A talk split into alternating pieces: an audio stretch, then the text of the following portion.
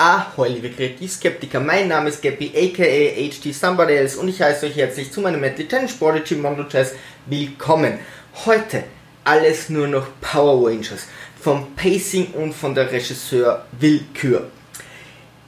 Jedes Jahr bzw. jedes Monat kommen neue fantastische Filme mit Superhelden und Zauberwelten und Zauberer in die Kinos. Und ich stelle nicht in Frage, dass Harry Potter zaubern kann. Ich will, dass Superman fliegen kann und seine Kräfte hat. Alles das ist die Grundlage für diese Filme und das muss man auch nicht hinterfragen. Das ist vollkommen in Ordnung. Die Welt in sich und die Charaktere sollten jedoch schon irgendwie persistent sein. Das heißt, es ist okay, dass Harry Potter zaubern kann, aber die Filme sagen mir, mir nicht, wer mit einem Expos Niamus oder wie es heißt, den anderen seinen Zauberstab wegnehmen kann. Warum läuft Harry Potter mit diesem Zauber nicht einfach durch die Gänge seiner feindlichen Voldemort-Armee und entzaubert damit oder entwaffnet damit jeden? Bücher und Comics bieten immer wieder sehr viele Ideen oder Erklärungen für diese Grundlagen, für diese Welten, für die Attribute und für die Fähigkeiten der Charaktere. Ähm, und deswegen sind auch Nerds wie in Big Bang äh, sehr picht darauf, darüber zu diskutieren. Natürlich widersprechen sich diese Comics immer wieder einmal. Dennoch ist die Idee da, das alles zu erklären. Das schafft es aber ganz selten auf die Leinwand und das ist genau das, was ich hiermit anprangere. Warum schaffen wir es nicht oder warum schaffen es Regisseure nicht in Filmen zu erklären, wie bei Avengers, die über drei, vier Teile gehen, zu erklären, was wer genau kann. Ungefähr ist es schon okay, aber trotzdem fällt es mir immer wieder schwer zu erkennen bei Kämpfen, wer ist denn nun übergeordnet. Ich werde euch gleich sagen, was ich meine. Ein positives Beispiel noch ist bei Peter Jackson mit Gandalf und Saruman der hat es ohne zu erklären, äh, wer was nun genau kann, doch irgendwie in diesem Kampf geschafft, wo sie sich gegenseitig ähm, in, in, diesem, in diesem riesen Turm bekämpfen, um zu, zu zeigen, dass hier eben Gandalf unterliegt, mit wenigen Gestiken, was sicher und Mimiken, was sicher auch den Schauspielern äh, zu gut zu schreiben ist, hat er hier gezeigt, wie das Ganze funktioniert. Bei anderen Filmen funktioniert das leider überhaupt nicht. Ich weiß nicht, warum Thor gegen seine Schwester gewinnt oder verliert, warum sie seinen Hammer zerbrechen kann. Loki schafft es, neun Welten in äh, das reine Chaos zu stürzen und dann läuft er mit Handschellen herum und kann sich da nicht wehren. Thor kann riesen Dämonen aus der Hölle besiegen, aber plötzlich hat er irgendeinen Taser hier am Hals und er kann sich nicht mehr wehren. Jedes Mal bricht er wieder zusammen. Das Ganze ist einfach nicht persistent. Es ist nicht klar, wenn die Leute, wenn Superhelden in einen Kampf gehen, wer hier besser gestellt ist und wer unterlegen ist und warum oder wer welche ähm, äh, welche Taktiken gerade verwendet oder wie clever er ist, denn das alles ist einfach nicht erklärt, weil sich die Regisseure nicht die Zeit nehmen, einfach einmal die Welt genau zu definieren und die Attribute und die Fähigkeiten ihrer Charaktere.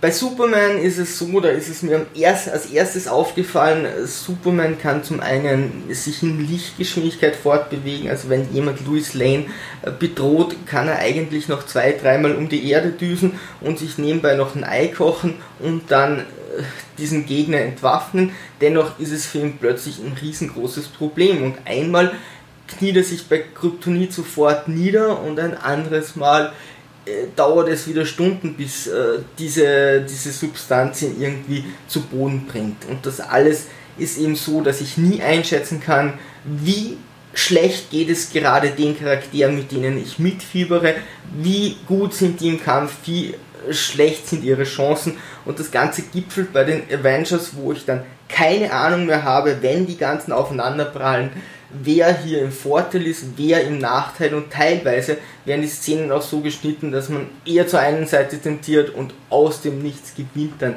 die andere Seite. Warum ist das Ganze so?